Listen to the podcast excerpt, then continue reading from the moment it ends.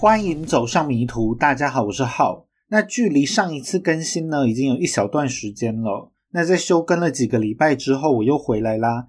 那我之前呢是有在 IG 上面跟大家报告停更的原因。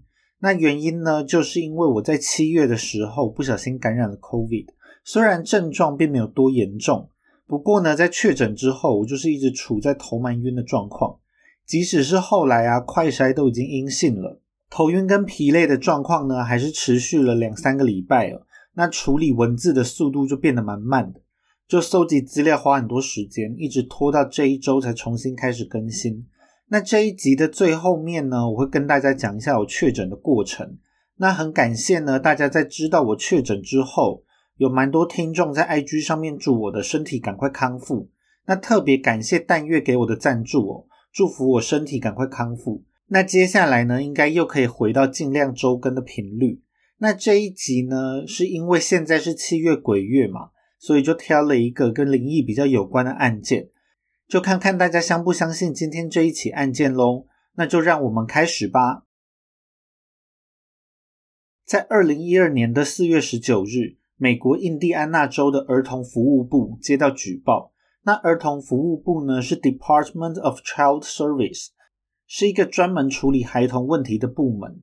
这个举报人呢就指出了一起。他怀疑是虐儿或是疏于照顾儿童的案件，在后续的报道里面并没有揭露这一个举报人的身份。不过，根据后面的发展，这个举报人啊，应该是来自一间诊所。这个举报啊，就让一起匪夷所思的案件曝光在了社会大众的眼前。遭到举报的呢，是住在印第安纳州湖郡 Lake County 的 Latoya Amons，我就叫他阿蒙。这个阿蒙呢是一名单亲妈妈，在她被举报的时候呢，她是住在 Carolina Street 三八六零号的房子。他们的家中呢有五个成员，分别是阿蒙的妈妈 Rosa Campbell，我就叫她蒙妈。那剩下的三个人就是阿蒙的三个孩子，大女儿是十一岁，二儿子九岁，还有一个七岁的小儿子。不过呢，因为他们未成年的关系，所以在这一起案件。他们的姓名并没有被公布，我就叫他们大萌、二萌还有小萌。在儿童服务部的报告里面写，举报人是怀疑阿蒙有虐待小孩的嫌疑。在二零一二年四月十九日，阿蒙还有蒙妈他们带着孩子去了家庭医生的诊所，而这一天呢，阿蒙在诊所里面对着医生说了一些让人很难以相信的话。阿蒙认为呢，他们一家人所居住的房子里面。有许多的恶魔在作祟，这些恶魔会攻击他的孩子，恶魔还会操纵他的孩子，让孩子互相攻击。接着呢，孩子就会突然晕倒。孩子也说呢，他们家里面有着成千上百只的鬼魂，还有一个鬼魂跟他说，他未来是没有办法上天堂的，他会跟着魔鬼一起下地狱。医生并不相信阿蒙所说的话，在医生的诊断报告里面就写。他认为呢，所谓的恶魔就是出自于阿蒙的幻想。但是接下来就发生了让所有人更难以相信的事情。阿蒙的孩子突然用非常低沉沙哑的声音咒骂医生，接着小蒙一瞬间整个人被拉到空中，并在没有任何人靠近的状况下被重重的摔倒在了墙上。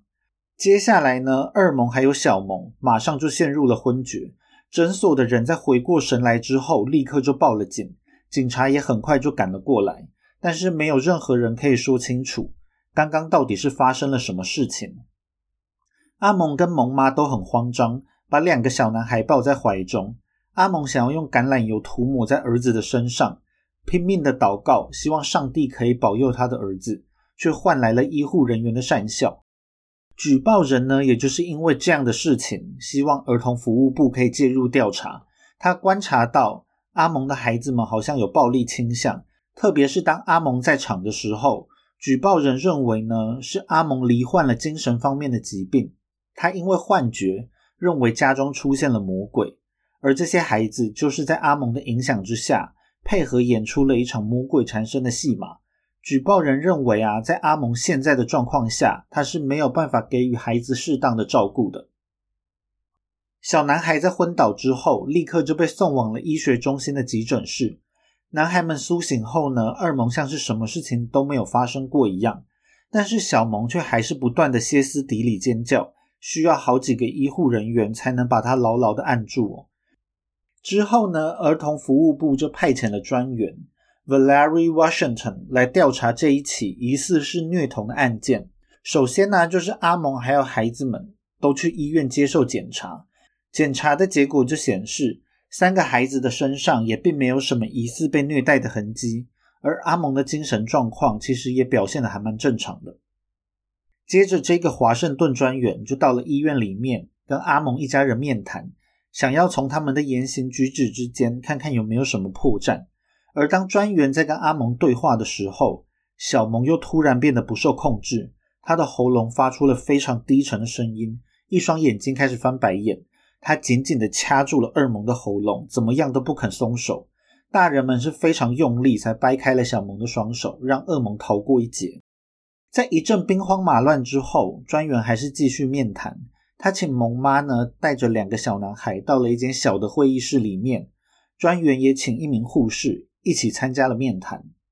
但是在面谈开始没多久，小萌又开始不对劲了。他死死盯着二萌，喉咙不断的发出怪声，用很低沉的声音对着二萌说：“你的死期到了，我会杀死你的。”出现异状的呢还不止小萌，二萌也开始不对劲，他不断大力的用头去撞萌妈的肚子。萌妈也被吓坏了，她就紧紧的抓着二萌的双手，一边祈祷，希望上帝可以保佑他的孙子。但是这一切都是徒劳无功的，情况就越来越糟。而且接下来所发生的事情，更让在场的所有人都匪夷所思。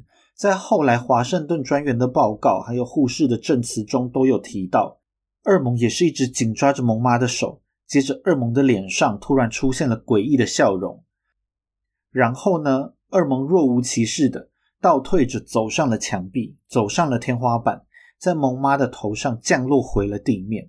他全程呢都是紧抓着蒙妈的手，并在降落的同时结结实实给了蒙妈一记过肩摔哦。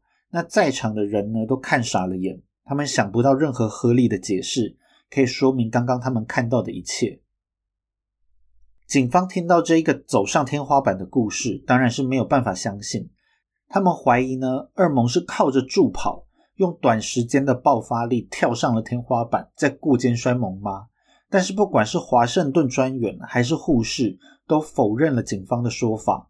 他们说呢，二蒙就像是漂移到了墙边，再滑上了天花板。他们两个人被眼前的画面吓到，立刻就逃出了房间了。他们把这一件事情也告诉了医生，但医生也是不相信他们的证词。二蒙在事后呢，也对当时所发生的事情完全没有印象。目击这一切的护士呢，是一个原本就相信这世界上是有鬼魂的人。他认为啊，二蒙在飘上天花板的时候，已经不是真正的二蒙了。言下之意啊，他认为是二蒙被恶灵附身。华盛顿专员虽然没有明说，他认为这是恶魔作祟所造成的。但是呢，他也承认这可能是某种邪恶的影响造成了这一次的事件。在儿童服务部介入之后，阿蒙跟蒙妈详细介绍了整件事情的来龙去脉。这一切呢，都要从二零一一年的十一月开始说起。阿蒙一家五个人呢，刚刚搬进了这间位于卡罗丽娜街的出租房。一开始，他们并没有发现任何不对劲的地方，唯一让他们在意的。就是从十二月开始，不断的有又黑又大的苍蝇横冲直撞的飞进他们家。那一般来说，苍蝇是在夏天比较活跃嘛。但是这一年呢，即使是十二月寒冬，也阻挡不住这些苍蝇了，让阿蒙一家人的心里都觉得有点奇怪。而且不管他们怎么喷药去杀这些苍蝇，新的苍蝇还是前仆后继的朝他们家飞来，就像是有什么东西吸引这些苍蝇过来一样。而且从苍蝇开始活跃之后，奇怪的事情就陆续发生了。阿蒙跟蒙妈呢，都曾经在家里面听到有人走动的声音，或是从空无一人的厨房还有地下室传来门开关的声音。即使呢，后来他们把这些门都上了锁，却还是会时不时就听到开关门“呀”的一声，他们就完全找不到这些声音的来源了。蒙妈甚至说呢，她曾经在某个晚上看到客厅有一个男人的身影，她马上下床到客厅做检查，但是却发现客厅空无一人，只留下了一个巨大的靴子脚印。而从二零一二年的三月开始，事情又变得更加糟糕了。在二零一二年三月十日凌晨两点左右，一般来说，在这一个时间点，阿蒙一家人都已经睡觉了。但是这一天晚上呢，他们与朋友们正在哀悼一位朋友的离世，突然之间就听到阿蒙在房间里面尖叫。蒙妈听到声音之后，就冲进房间。她看到呢，她十二岁的大孙女大蒙毫无意识的漂浮在半空中。所有来到阿蒙家的朋友都被吓坏了，不管他们怎么叫，大蒙都没有醒过来。后来呢，大蒙又缓缓的飘回了床上。接着，在大蒙睁开眼睛之后，他完全不记得发生了什么事情。当晚造访阿蒙家的朋友们，事后就没有任何一个人愿意再次造访这一间位于卡罗丽娜街的房子了。阿蒙跟蒙妈意识到了事情的严重性，他们认为呢家里一定是有不干净的东西。他们向教会求助，但是大部分的教会虽然是信仰上帝，但是对于家中出现魔鬼的事情是保持着怀疑的态度。所以呢，阿蒙跟蒙妈到处碰壁，还是有教堂建议他们在家里可以用漂白水还有氨水消毒，然后呢，用橄榄油在每一扇的门窗上面画上十字架，这样就可以抵抗恶魔。虽然听起来很荒谬，但是阿蒙母女其实也没有什么方法，所以就死马当活马医，还用橄榄油呢涂抹在三个孩子的手脚上面，在他们的额头上也用橄榄油画了十字架。他们呢还去求助了灵媒，灵媒斩钉截铁的说，他在阿蒙的家里面看到了满满的恶魔，有超过两百个恶魔呢正占据他们的房子，也因此呢这座房子后来就被称为是居住着两百个恶魔的房子。灵媒建议在这种状况下，最好的解决方法只有一个，那就是搬家。不过阿蒙一家人呢并不是经济太宽裕的人，没有足够的钱让他们立刻搬家。他们只能努力存钱，尽快的让他们能够搬离这间房子。林妹听了他们的状况，就建议阿蒙可以在地下室搭建一个简单的圣坛。阿蒙呢，就在一只小茶几上面铺上了白色的桌巾，还有放上了白色的蜡烛，还摆上了耶稣一家三口的雕像，还有一本圣经。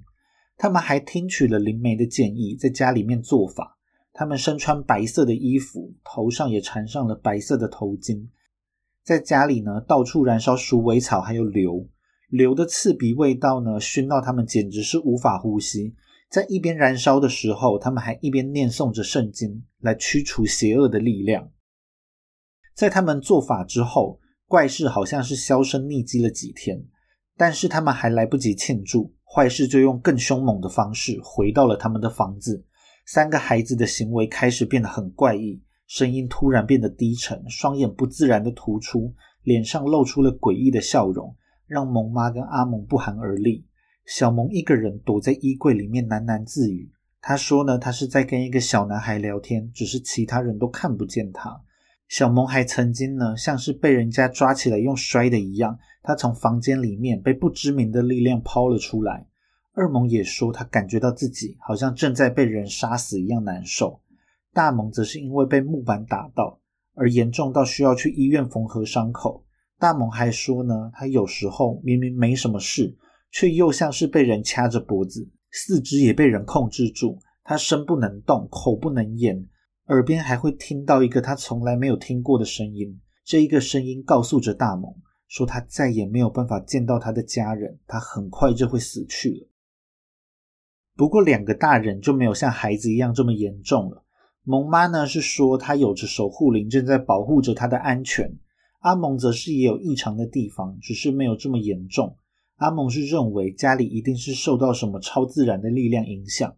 他只要待在家里，就感到很虚弱，身体发热，而且他的身体好像不受他的控制一样。总之呢，就从二零一二年的三月开始，阿蒙一家人过着多灾多难的生活。有几个晚上，他们为了躲避魔鬼，甚至是躲到旅馆里面过夜。在之后，就发生了四月十九日的事情。那一天晚上，阿蒙陪着小蒙留院观察，蒙妈则带着大蒙还有二蒙去亲戚家留宿一晚。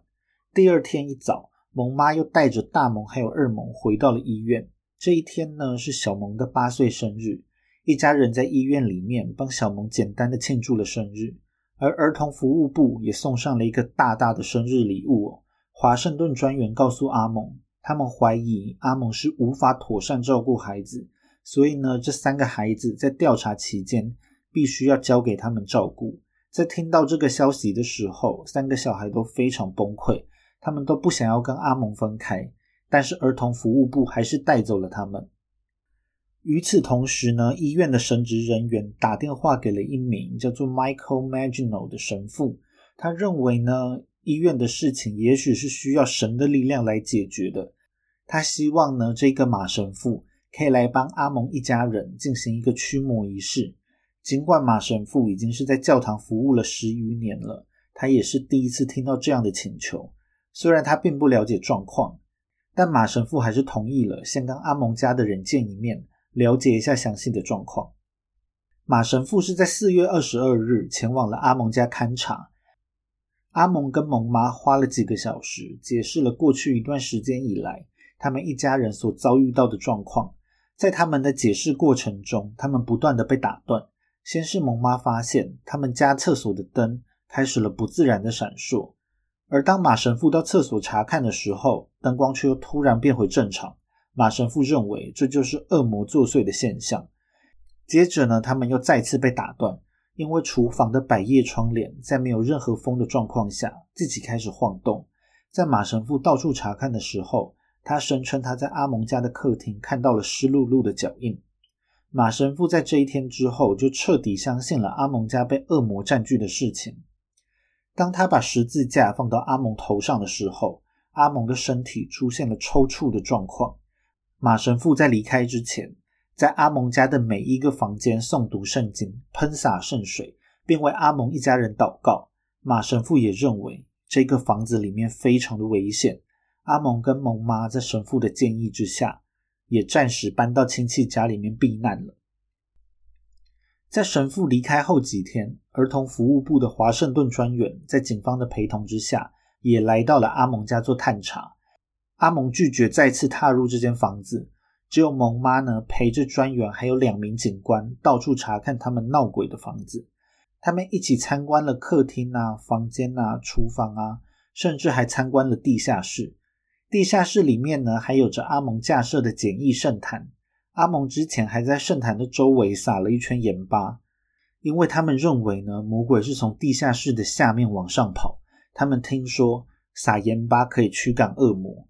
两名警察呢，都带了设备来记录阿蒙家的状况，但是也发生了怪事。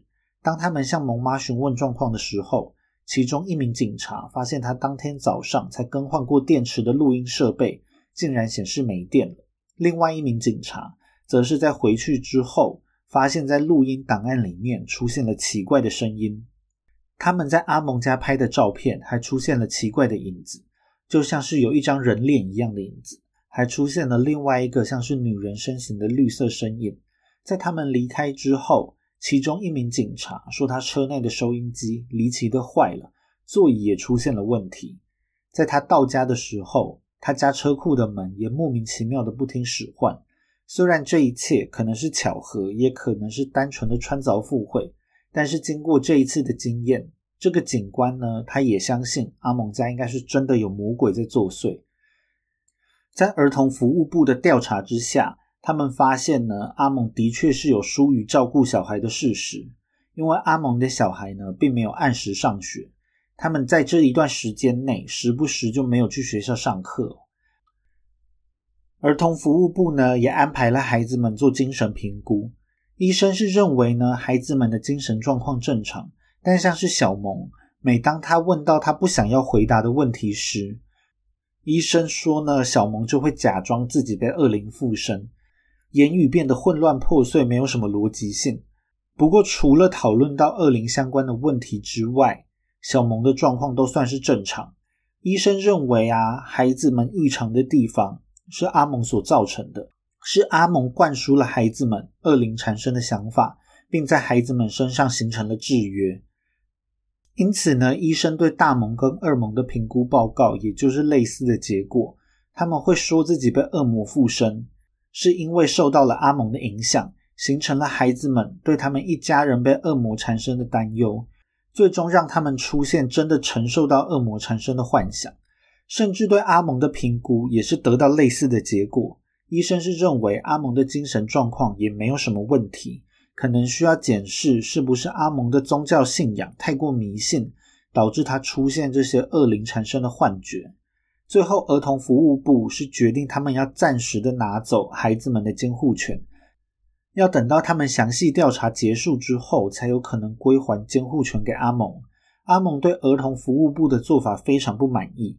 他说呢，是因为恶灵让他的孩子们半夜睡不着觉，或是让他们的孩子生病，所以他的孩子呢才会没有办法去学校上学。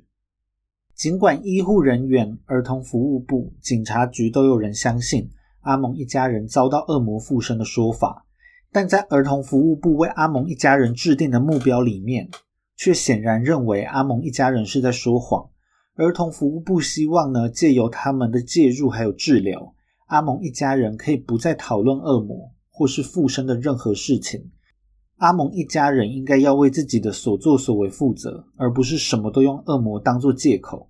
儿童服务部也指出，虽然阿蒙跟三个孩子的关系紧密，不过他们认为所谓的恶魔附身是阿蒙用来管教小孩的一种方法。儿童服务部认为这是不恰当的做法。阿蒙应该用一些与宗教信仰无关的方法来管教小孩，像是应该要制定规则、奖励制度等等方法。这也是他们未来判断阿蒙是否能够重新获得监护权的关键之一。不过有趣的是呢，在为阿蒙一家人制定的目标里面，儿童服务部又提到，因为阿蒙家呢现在出现了种种的超自然现象，阿蒙应该要以找到一个合适的居所为目标。要努力的为家人赚钱，在儿童服务部介入的过程中呢，阿蒙一家人呢都算是十分配合，在接受调查。儿童服务部也想要再次调查阿蒙家的状况，所以他们在五月十日又组建了一个规模更大的探访。这一次呢，儿童服务部的专员换成了一个叫做 Samantha Illich 的专员，我就叫他伊利奇。换人的主要原因呢，是因为华盛顿专员他不想要再踏入阿蒙家任何一步了。除了儿童服务部的人马之外，警局也再次派了人。除了之前来过的远警，还有更多的警官参与了这一次阿蒙家的探访。更重要的是呢，他们还邀请了马神父，希望呢马神父可以用神学的角度来提供专业的建议。马神父就建议呢，他们要重点检查阿蒙的地下室。也许是在地下室有着吸引恶魔的魔法阵，或是有着遭到强大诅咒的东西，形成阿蒙家与地狱连通的连结，才会造成阿蒙家充满魔鬼的局面。又或者是呢，有人在这一栋房子死于非命，尸体又被埋藏在地下室下面，他的魂灵也有可能造成现在出现的非自然现象。既然儿童服务部还有警方邀请了马神父一起参与。就代表呢，他们对超自然的解释已经是保持着比较开放的态度，所以呢，他们也开始着手在地下室挖一个洞的计划。伊利奇专员注意到，在他们抵达地下室的时候，地下室还滴着不知名的液体。他想要用手分辨这些液体，但是除了感受到这个液体有点粘稠之外，他没办法分辨出这是什么东西。在他们一行人挖了一个大洞之后，他们挖出了一块粉红色的美甲，一件白色的内裤，一个胸针，还有一个平底锅的锅盖，还有一只破掉的袜子，以及一些其他的废物。总之呢，他们是没有找到什么看起来像是魔鬼可以获得力量的媒介。在宣布一无所获之后，他们就用土把洞给重新填上。在他们离开地下室之前，马神父呢在地下室到处撒盐。他声称盐巴是可以驱赶邪恶力量的利器。在他们离开地下室之后，伊利奇专员的身体开始感到不适，他的左手小指好像被什么神秘的力量用力的拉扯着，他感觉到他的手指非常的不舒服。接着呢，症状开始扩散，他感觉得到自己整个人都开始感到恐慌，他甚至没有办法呼吸，他也不愿意继续待在这座房子里面。所以他就到房子外面透气了。阿蒙也说自己感觉到头痛跟肩膀痛，他也是不愿意待在房子里面。他也跟着伊利奇专员到了房子外面。当天快黑的时候，前一次曾经到访的一个警官，他要求先行离开，因为呢，他不愿意在入夜之后还待在阿蒙的房子里面。其他的警察就继续进行调查，他们发现呢，在一间卧室的百叶窗上面，正流着一种很像油的液体，一直在往下滴，但他们无法确定这是什么液体。也不知道这个液体是从哪里来的，他们怀疑是阿蒙跟蒙妈在百叶窗上面倒油装神弄鬼，因此呢，他们用毛巾非常认真的擦拭了这个百叶窗，并把这一间卧室封锁了二十五分钟，任何人不得出入。但当他们再次开门的时候，百叶窗又开始滴着油状的液体。警方呢找不到任何合理的解释。马神父说，这就是魔鬼现身的迹象。在这一次探访之后，马神父撰写了一份报告，请求当地教区的主教准许他为阿蒙一家人进行驱魔仪式。那驱魔的英文呢是 exorcism。马神父就说啊，如果要进行一次正式的驱魔，需要天主教会的认可。但是在这一名主教过去二十多年的经历之中，他从来没有批准过驱魔仪式。他认为这一次应该也没有例外啊。因为没有取得主教的认可，马神父呢只能进行非正式的小型驱魔。马神父就向主教询问小型驱魔的仪式，主教是建议马神父可以寻求其他曾经进行过驱魔仪式的神父的意见。结果马神父呢到处问了一圈，他最后得到的结论是，他可以自己上网 Google 看看驱魔需要准备的流程。在驱魔的当天呢，马神父先在阿蒙家里面做法。用大量的祝福来驱逐邪恶的魔鬼。接着，他在阿蒙身上进行了驱魔仪式。马神父要先祷告，最后呢，要把恶灵从阿蒙的体内驱赶出来。伊利奇专员还有两名警官也都一起参与了这一次的驱魔。这一个仪式呢，进行了大约两个小时。伊利奇专员在过程之中感受到明显的不舒服，在地下室里面好像有着看不见的东西跟着他们。对着他轻轻的呼气，他觉得一定是有不对劲的地方，但他不会断言这一切一定是魔鬼造成的。在仪式结束之后，伊利奇专员就遭遇了一连串的倒霉事情。他在一个月内呢，先是被摩托车烫到三度灼伤，接着呢，又在水上活动的时候摔断了三根肋骨，还发生了手脚都骨折的状况。他感觉到他可能是被阿蒙的房子给诅咒了。在这一次小型驱魔之后，马神父就建议阿蒙可以试着去找出来占据他们家恶魔的名字。马神父说呢，每一只恶魔都有独特的名字，还有个性，会造成不同的现象。而言灵是有着非常强大的力量，找出魔鬼的名字，就能够更有效的在驱魔仪式里面对抗恶魔。阿蒙跟朋友呢就开始上网找恶魔的名字，还有相对应的作祟现象。只能说现在真的是网络的时代哦。神父也是上网查驱魔仪式的流程，阿蒙呢也是上网找恶魔的线索。阿蒙呢说，光是在他们寻找的过程中，他就一直感觉到不舒服，电脑还不断宕机。幸好他还是找到了许多符合他们家状况的恶魔。其中一个符合的例子就是苍蝇王别西卜，因为阿蒙认为这一连串的怪事都是从家中出现又大又黑的苍蝇开始的。他还找到其他高阶恶魔，叫这些名字的恶魔会伤害家中的孩子。他依照他 Google 的结果整理出了一份名单，交给了马神父。而在那一次非正式的驱魔仪式之后，教区主教竟然意外的同意了，让马神父为阿蒙一家人进行正式的驱魔仪式。但其实呢，这个决定并不是最让人意外的。我自己最意外的地方是呢，马神父说。正式的驱魔仪式流程是跟他上网 Google 到的一模一样，这真的是一个完全公开透明的行业，所有的流程都是写在网络上面。那正式的驱魔仪式跟非正式的驱魔仪式，它们的差别呢，就在于正式的驱魔仪式，因为有天主教会的支持，所以驱魔的力量会更加有效。在二零一二年的六月，马神父呢，一共为阿蒙家进行了三次的驱魔仪式。前两次是用英文驱魔，最后一次呢是用拉丁文驱魔。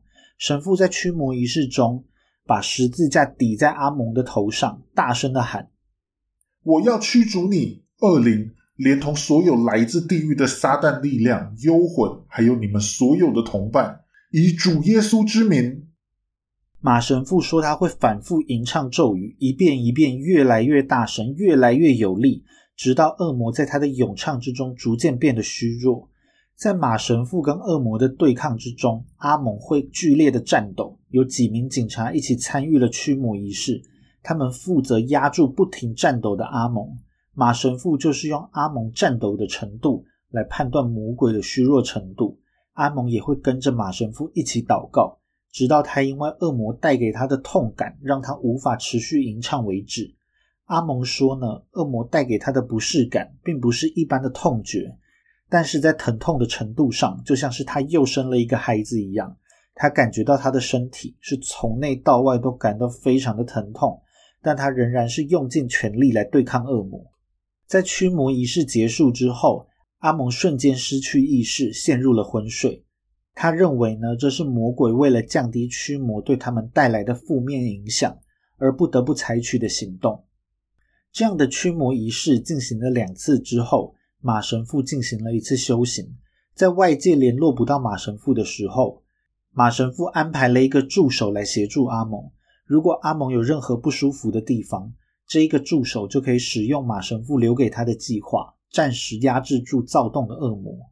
马神父的这个计划是呢，他们在一张纸上写下了强大的恶魔的名字，并把这一张纸放入了信封里面。用上帝祝福过的盐巴包围住信封，当阿蒙体内的恶魔蠢蠢欲动，他们就将这一支信封燃烧成灰烬，暂时压制住恶魔。不过让我有一点失望的是，这时候三个孩子都是在儿童教育部的托管之下嘛，而阿蒙跟蒙妈也都已经存到了足够的钱，他们跑到了大城市印第安纳波利斯租了另外一间房子。阿蒙跟蒙妈呢，只有在驱魔仪式还有出席听证会的时候，才会回到湖郡。所以其实不管这个卡罗丽娜街的房子驱魔有没有成功，其实阿蒙一家人都已经无关紧要了，所以也没有办法知道马神父的驱魔仪式到底是不是真的有效。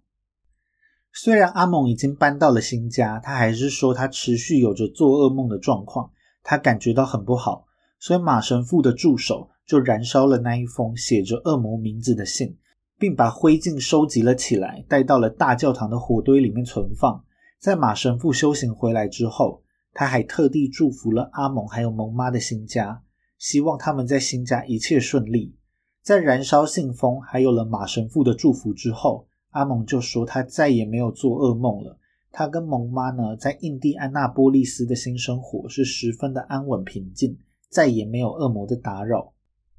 在二零一二年的六月底，马神父进行了最后一次的驱魔仪式。这一次，警方没有参与，但马神父说他是用拉丁文来驱逐恶魔。当他对恶魔吟唱的时候，他可以感觉到阿蒙战斗的特别厉害。当等到他向上帝祷告的时候，阿蒙已经显得很平静了。当这一次驱魔结束，马神父说他的驱魔已经大功告成，阿蒙陷入昏睡。这也是阿蒙最后一次见到马神父。在阿蒙一家人搬离之后，卡罗丽娜街的房子就成为了当地著名的景点。大家都是听说了魔鬼作祟的传闻，想要过来凑热闹。常常房子外面就聚集了大量来看魔鬼的观光客，对后来入住的房客造成了不小的困扰。房东呢说，他已经持有这一栋房子三十三年的时间，不管是在阿蒙入住之前，还是在阿蒙搬离之后，这里都没有出过任何问题。其他的访客从来没有跟他提过有关于魔鬼的事情，他自己也是不相信魔鬼作祟的故事。即使连天主教会都支持马神父过来进行驱魔仪式，他也无法让自己相信有魔鬼。他只能勉强的说服自己，稍微不那么怀疑阿蒙的说法。这一起案件呢，后来在二零一四年因为媒体的详细报道而再度声名大噪。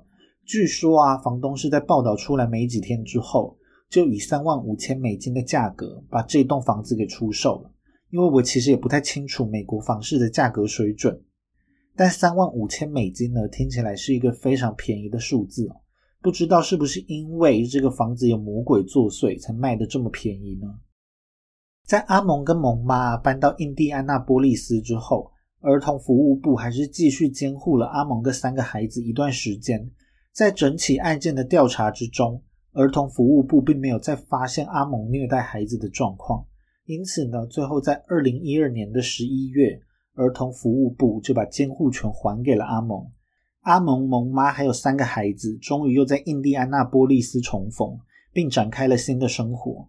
孩子们在离开卡罗丽娜街的房子之后，所有有关恶魔的事情也没有再次出现，他们又回到了一般小孩的模样。儿童服务部在此之后呢，仍然持续监管阿蒙一家人的相处状况，一直到二零一三年的一月十日。才全部结束这一起案件的相关调查。不过，在儿童服务部的结案报告里面，撰写报告的专员 Christina o l e y a n i k 并不相信阿蒙的恶魔故事哦。专员认为呢，并没有什么魔鬼或是恶灵，是在儿童服务部介入之后，他们矫正了阿蒙一家人，让阿蒙一家人不再把家里的事情或是孩子的不当行为推到恶魔的头上。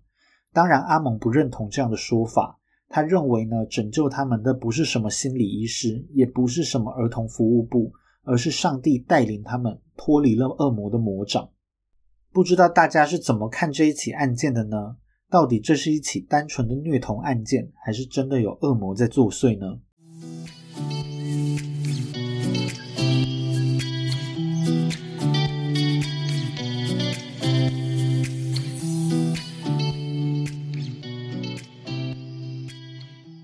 我这一次呢，会感染 COVID，应该是在吃饭的时候被传染的。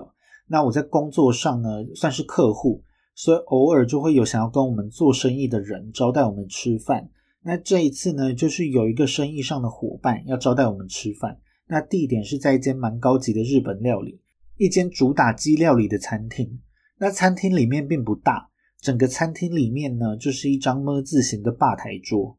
整家餐厅坐满，大约可以坐将近二十个人吧。那我们跟生意伙伴就各来了两个人，因为是吧台，我们就两两聊天比较方便。假设我的生意伙伴是 A、B 两个人，那在吃饭的过程中，我基本上都是在跟 B 说话。只有在对话的过程中，意外的发现这个 A 是我的大学学长，所以我跟他讲到一两句话。最后我们是非常平顺的吃完了这一餐饭。接着呢，在第二天晚上，我还跟另一群朋友去吃了麻辣锅。至今呢，我都没有什么生病的感觉。但是到了第三天早上，生意伙伴 A 就突然通知我们，他在那一天早上快筛出现阳性，这让我们都感到很紧张。不过那个时候啊，就觉得喉咙有点痒痒，快筛也还是阴性，就觉得应该是没有被感染到吧。不过坏消息是呢，这个时候我的同事也说。他开始出现了一些感冒的症状，不过他快筛也还是阴性。他甚至是去做了 PCR 检测，结果也同样是阴性。时间又过了一天，我一早起来就觉得有点不对，虽然没有到非常的不舒服，但我感觉呢应该身体在发烧，但是我也没有温度计，所以也不知道是不是真的发烧了。在头昏昏的状况下，我就做了一次快筛，结果这一次呢，快筛就真的出现两条线。只是病毒的那一条线还非常淡而已。而现在香港的状况呢，是就算染疫了，只要不主动上报给政府，政府其实也是无从查证了。不过因为啊，只要快筛阳性就可以上报给政府，接着就会拿到一张隔离通知书。拿到隔离通知书之后呢，我就可以在家隔离，并拿着这一张隔离通知书跟公司请病假。如果没有隔离通知书的话，就不能名正言顺的请假，所以我马上就决定还是要上报给香港政府，用隔离通知书直接跟公司请了一整个礼拜的病假，好好的在家里面休息了一个星期。虽然是不能够踏出家门，但是我马上就用线上超市买了一整周的食材，就决定在家里面自己煮饭一个星期。在上报的第二天呢，就有人上门来做 PCR。确认我真的是阳性之后，就有人上门来送物资包，并在我手上佩戴了一个隔离手环。物资包里面呢，其实没有什么食物，就是一些快筛啊、口罩之类的防疫物资。